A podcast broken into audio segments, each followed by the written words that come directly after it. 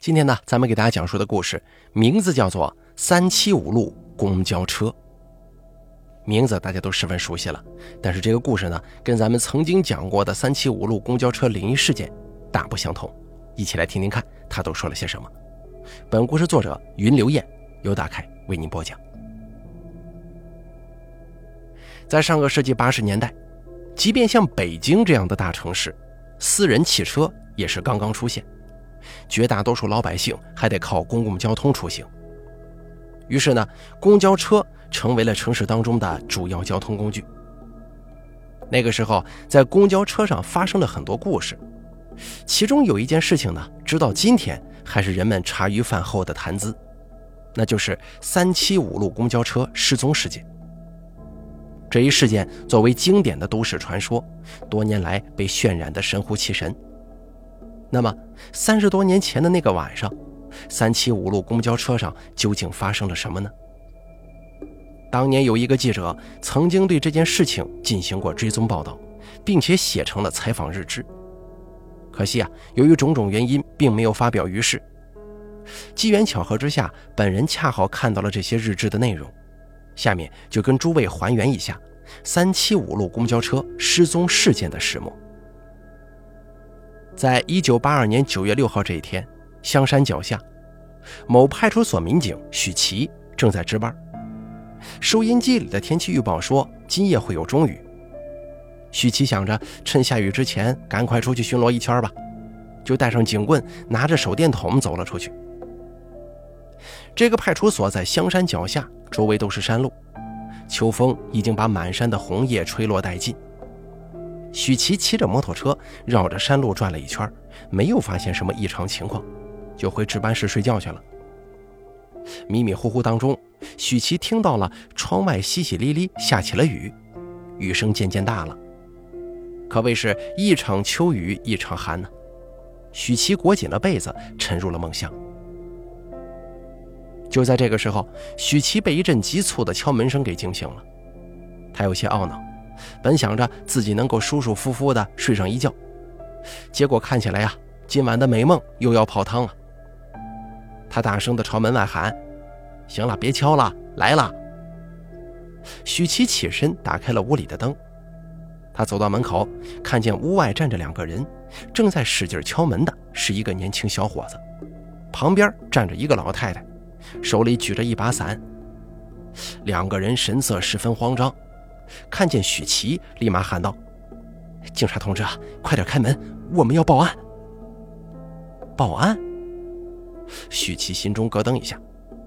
虽说自己从警已经有好几年了，可是到目前为止还真没碰到过什么大案子。希望这回啊，又是邻里纠纷那些鸡毛蒜皮的事儿，可千万别让自己赶上什么命案。就这样，那个老太太跟年轻人进了屋。年轻人还没等许琪开口，就气喘吁吁地对他说：“警察同志，我们要报案，三七五路公交车可能出事了。”许琪有些纳闷，什么叫可能出事啊？再说了，这公交车能出什么事儿？三七五路公交车，许琪熟悉，从清华园那边发车，一直到香山总站，他有时候下班也会坐的，因为派出所旁边不远就有一站嘛。他让年轻人跟老太太坐定，让他们把事情仔细的说一说。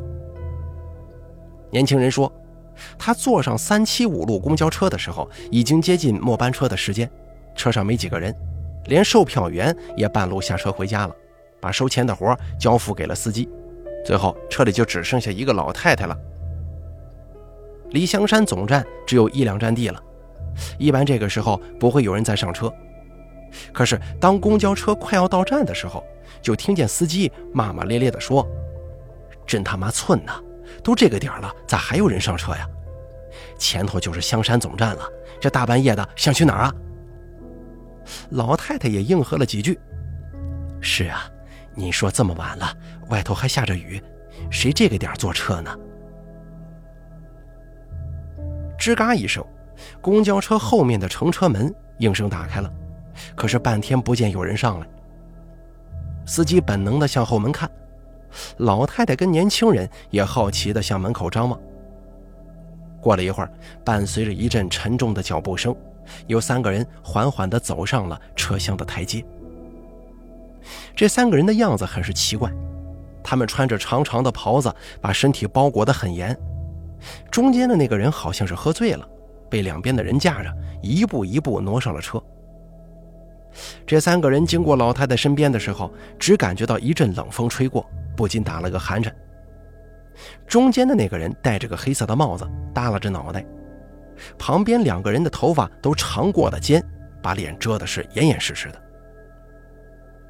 车上的几个人这个时候才看清，这三个人穿的衣服竟然跟古装电视剧里看到的清宫服一模一样。这个时候，可能司机也感到很奇怪，他愣了几秒钟，随即大声问道：“几位要去哪儿啊？过来买票啊！”刚要坐下的三个人愣住了，随后挨着老太太身边比较近的那个人伸出手递给了他一张一角的纸币，示意老太太递给司机。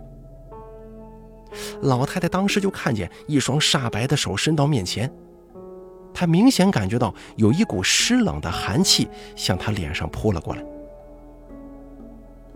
老太太看了一眼那个纸币，二话不说，赶紧把钱投进了钱箱子。又坐回了自己的座位上。那三个人坐在最后一排，再仔细看，中间那个人似乎随时都要倒下，两个同伴死死地把他夹在中间，而他呢，随着车子的颠簸左摇右晃起来。过了一会儿，老太太突然揪住身边的年轻人就说：“你年纪轻轻的，怎么就不学好呢？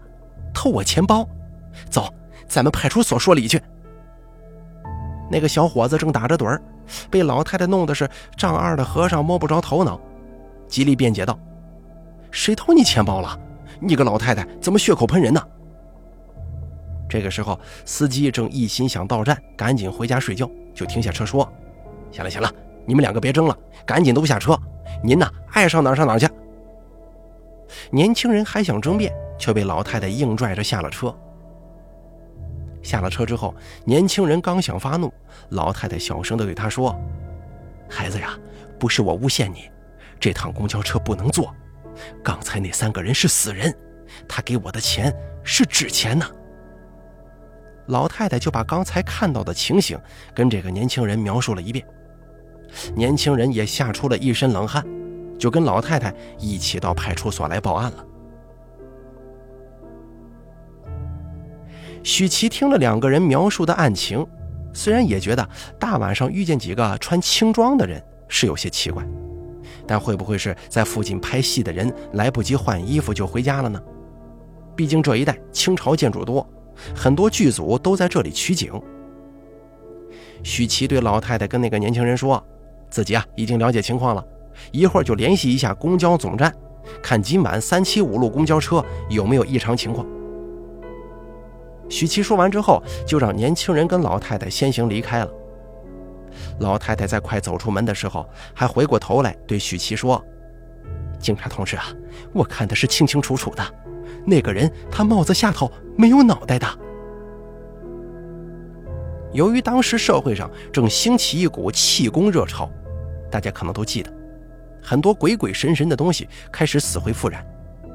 许七认为这个老太太一定平常没少掺和这些事儿，再加上她年龄大了，眼神也不好，所以才认为撞到鬼了。许七正在琢磨着，一阵急促的电话铃声忽然响起。许七心想：怎么今天晚上这么热闹呀？又是报案又是电话的，看来甭想睡个踏实觉了。喂，你好，是香山红枫岭派出所吗？我们是公交总队值班员，我们要报案。三七五路公交车失踪了。听到这里，许七的心猛地紧了一下，他想起了老太太的话，心中有一种不祥的预感。看来今晚注定是要出大事儿啊！接到电话以后，许七不敢怠慢，赶紧向上级汇报情况。他还把此前老太太跟年轻人报案的经过仔仔细细地说了一遍。因为涉及到公交车，对社会的影响比较大。所里连夜派出了精兵强将，让许七带队负责搜寻三七五路公交车的下落。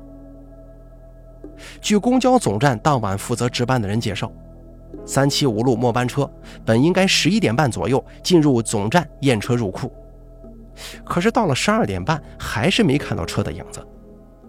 由于当时没有监控，谁也不知道这个公交车大晚上去了哪儿。警察、公交总站还有专业搜救队找了一夜，最终在距离公交总站十几公里、一片僻静的山沟里。找到了神秘失踪的三七五路公交车。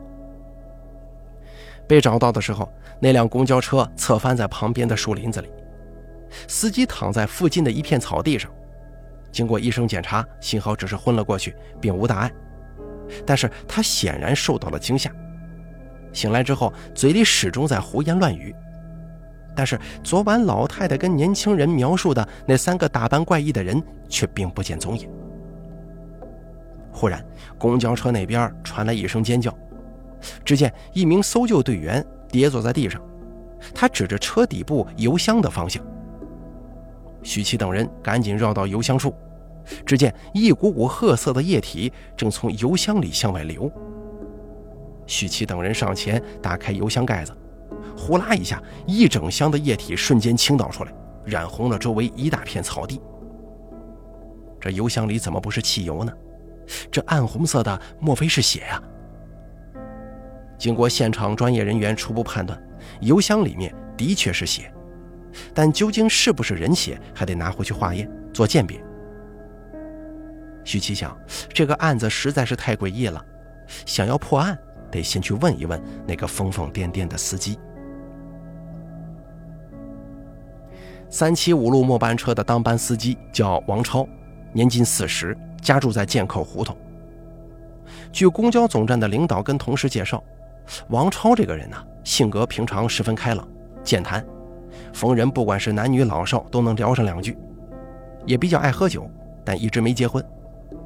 平时除了按时出车收车，就是喜欢摆弄摆弄手串啊、珠子什么的，过着典型的老北京人生活。由于王超还需要休养几日。许琪只好等王超完全恢复神智之后再说。可没想到，短短几天功夫，三七五路公交车的神秘失踪已经传遍了北京城。坊间流传的具体细节也是五花八门。肖林作为报社联系派出所的记者，自然不能放过那么大一个新闻。肖林跟许琪关系不错，就硬要拉着许琪去见王超。许七就犹豫了，但肖林呢，毕竟为派出所的宣传报道卖了不少力气，领导也十分赏识他，说不定啊，他能为这桩奇案出出主意也说不定呢。过了几天，许琪就约上肖林一起去看王超。当许琪跟肖林走进病房的时候，王超明显已经平静了，可是一脸心事重重的样子。许琪表明了自己跟肖林的身份，希望了解当天晚上事情的真相。王超本不愿意回忆那天晚上的事儿，但是自己也想弄明白是怎么把公交车开到了十几公里外的山沟子里的，就硬着头皮又向许琪跟肖林描述了当天晚上自己的恐怖经历。话说，自从老太太跟年轻人下车之后。车厢当中一度陷入了沉默。坐在最后一排的三个人没有发出一点声音。王超心中也有些发毛啊。他故意打破这可怕的气氛，大声的对后车厢说：“我说几位啊，您这扮相可够时髦的，这么晚了还拍戏呢。”后头没有回音，仍旧一片沉默。王超自讨没趣的接着开车。可是开着开着，王超感觉有些不对劲儿。按理说这会儿功夫早就应该到总站了，可面前的路似乎总也到不了尽头，周围黑压压的一片，王超感觉有些迷糊。他瞪大眼睛，希望赶紧到站收工。雨渐渐大了，路仿佛还是没有尽头。王超不知怎么回事，想起了鬼打墙。车队里的人聊天的时候就告诉过他，这条线路晚上很邪门的，让他多留心。没想到还真遇上怪事儿了。忽然，一道闪电划过夜空，惊雷阵阵作响，把王超吓了一激灵。公交车在狭窄的山路上缓缓前行。王超忽然看见不远处好像有几个人跪在路中间，他赶紧摁了摁喇叭，可是面前的人却无动于衷。王超只好停下车，又是打闪光，又是按喇叭，而那些人呢，好像雕塑一般一动不动。王超有些懊恼，骂骂咧咧地下了车，往四周这么一看，才发现自己已经开到了山里头，两边是杂草丛生的野沟子。大雨伴随着闪电雷鸣倾盆而下，王超给自己壮了壮胆子，大声吆喝着向那几个人走去：“哎，我说几位！”可话还没说完呢，王超的嘴巴僵住了，因为他发现面前跪着的几个人都没有脑袋。王超连滚带爬的向公交车上跑，忽然四周响起了此起彼伏的哭嚎声，王超本能的向四周望去。在闪电的映照之下，不远处竟然出现了十几个壮汉，手里拿着大刀。在每个壮汉的身下都跪着一个穿囚服的人。随着手起刀落，一个个脑袋就像皮球一样在草地上乱滚。王超吓坏了，大叫着跑回车上。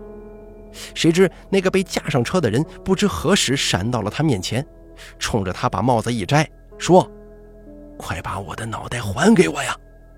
王超这才看清，他的帽子下面什么都没有。就这样，他尖叫着晕了过去。直到第二天，警察把他救了起来。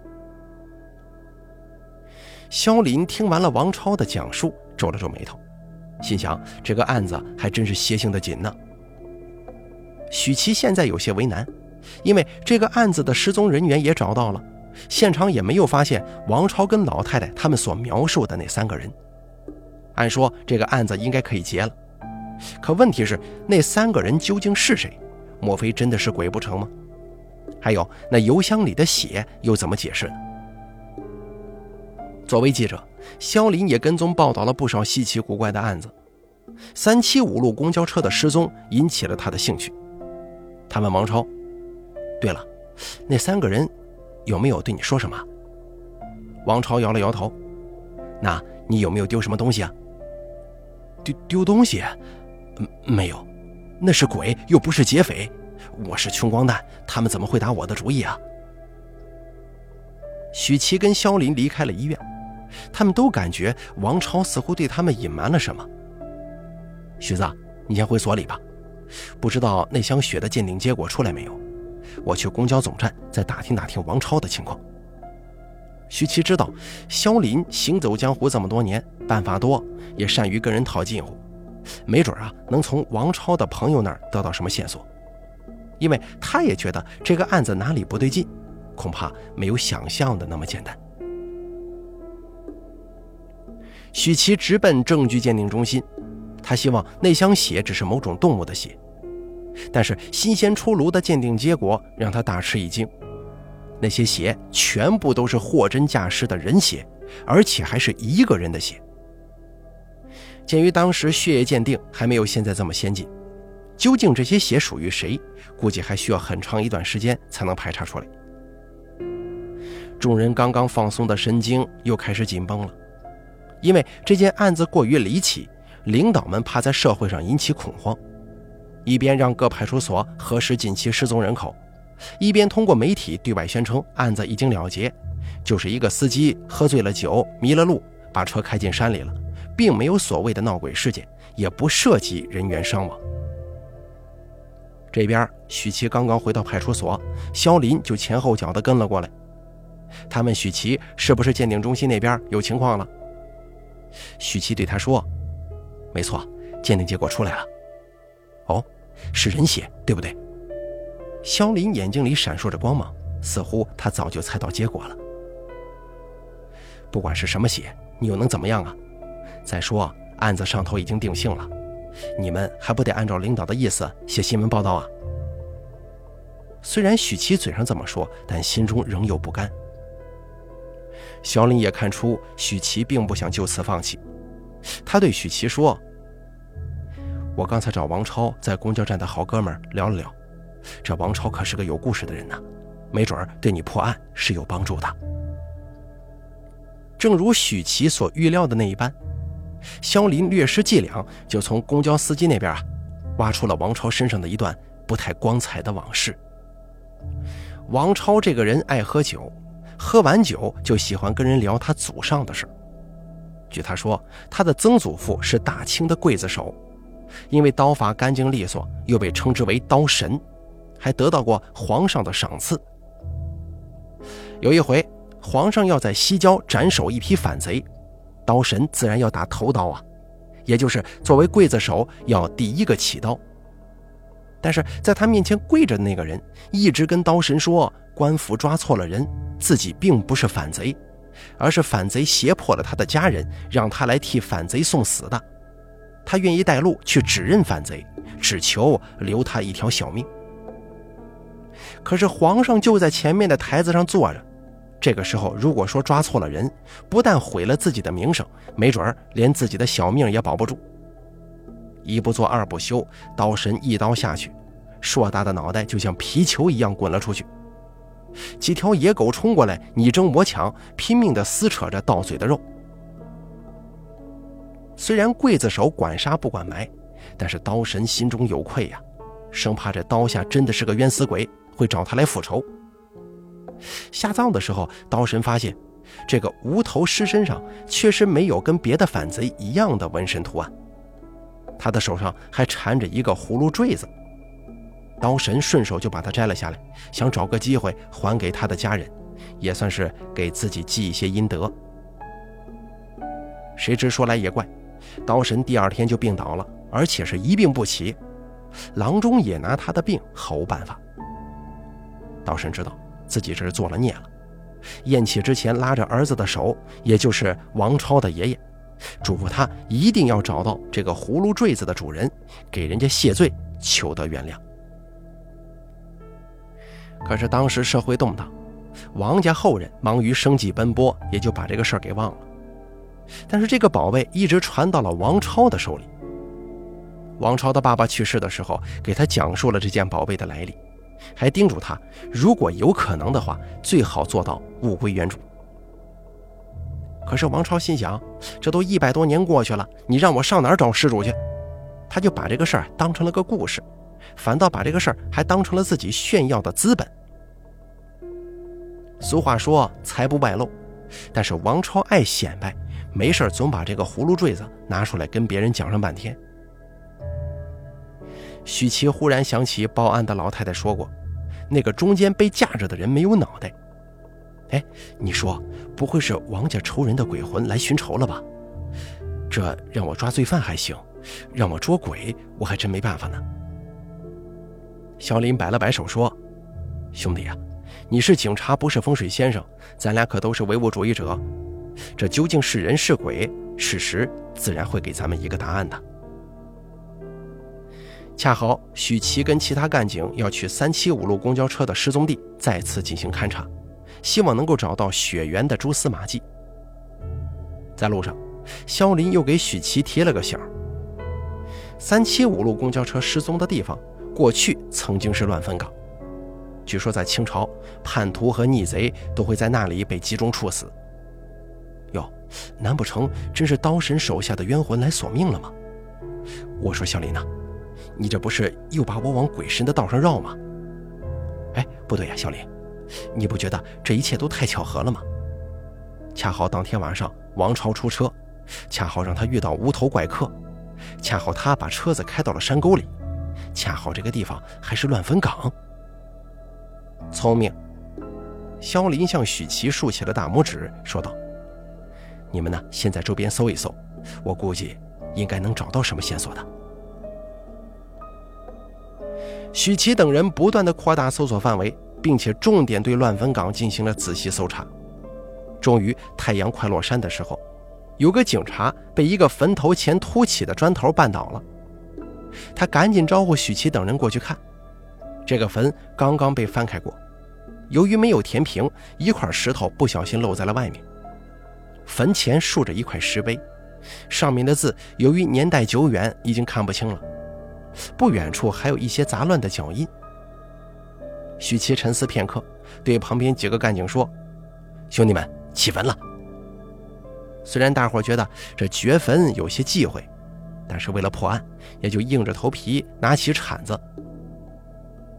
挖了十几分钟后，许七等人的手几乎同时停在了半空中，在本应该放着先人尸骸的地方，赫然躺着一个古装打扮的人。那个人直挺挺地躺在坑里，一个官帽盖住了脖子和脸。有个胆大的警察拿着铲子，轻轻地推开了那顶帽子，众人这才发现，这具尸体的头不见了。肖林看着这具尸体。和许琪对了个眼神，似乎告诉许琪，他的某些猜测已经得到了验证。他跟许琪打了个招呼，说想去医院再看看王超。如果这个尸体的身份确定了，赶快通知他。肖林再次来到了王超的病床前，王超似乎对肖林的到来早有准备，神情比上次淡定了许多。麻烦您再回忆一下。到底有没有丢什么东西啊？肖林省去了过多的寒暄，单刀直入地问：“是，我知道你们记者厉害，我那点事儿啊，你们一打听就都知道了。不过无所谓，反正我也想知道到底是谁憋着劲儿要害我。我丢了一个葫芦坠子，那可是我家的祖传宝贝啊。我问你，出事当天晚上那三个人真的没有对你说什么吗？或者说对你做什么？”肖林进一步问：“我，哎呦，我真记不起来了，估计你也打听出来我这宝贝的来历了吧？我当时啊碰到那个阵势，就以为是冤魂索命来了，哪里还顾得上这宝贝啊？我记得昏过去之前，车上的三个人要伸手掐我脖子，我吓坏了，不知道怎么的就晕过去了。哦，对了，记者同志，您说我那天是不是见着鬼了？不然我看见的那些刽子手是怎么回事啊？”王超有些激动，他希望肖林能够给他一个答案。肖林对他说：“这个呀，我还真没办法给你解释清楚呢。不过，我倒是有一个推测。那天晚上雷雨交加，那个乱坟岗的石头材质比较特殊，我怀疑啊，他们可能就是某种录像设备，把一百多年前在这里发生的事情录了下来。碰到打雷下雨的时候，这些石头就会产生磁场效应。”就像放录像一样，又把当时的场景给重新播放了一遍。这种事情其他地方也发生过，比如阴兵过路，还有故宫午夜游走的宫女，都可以用这个原理来解释的。王超若有所思地点了点头。但是对于王超为何鬼使神差地把车开到了乱坟岗，肖林还真想不通。恐怕只能找到那三个鬼，答案才能揭晓。不久，那个无头尸体的初步鉴定结果也出来了。虽然尸体穿着古代的衣服，但显然不是个古代人，而且死亡时间不超过四十八小时。许琪找来了那天晚上报警的老太太跟年轻人，他们俩看到尸体的那一刻，虽然害怕的直哆嗦，但是一口咬定面前的无头尸体正是那天晚上被架上车的人。经过比对。那油箱里的血也是来自于这具尸体，可是这具尸体的头为何会不翼而飞呢？王超的葫芦坠子究竟又去到了哪里？看来啊，只要找到了那天晚上三人组的另外两个，离揭开三七五路公交车的真相也就不远了。许琪倒是有个想法，如果这装神弄鬼的三个人。他们的目的就是王超身上的葫芦坠子，那么他们应该是非常了解王超的，或者说起码在王超经常出入的地方，碰巧听说过这个宝贝的来历，而且他们应该很快就会把葫芦坠子出手，毕竟这抢来的东西留在手里头不安全呢。于是许琪立即向所里汇报了这个情况，上面也想赶紧抓到罪犯，弄明白事情的真相。于是，在公交总站周边的各个餐馆、商铺以及古玩市场布置了大量便衣，希望能够早日抓到真凶。在京城有一个著名的鬼市，也就是在凌晨三点开放的古玩交易市场。那里经常会交易一些稀奇古怪，或者说不太敢在白天拿出来卖的东西。说来也巧，那三人组的另外两个人揣着抢来的葫芦坠子，坐立不安好几天，最后还真就来到这鬼市了，希望能够找到好的下家，赶紧出手。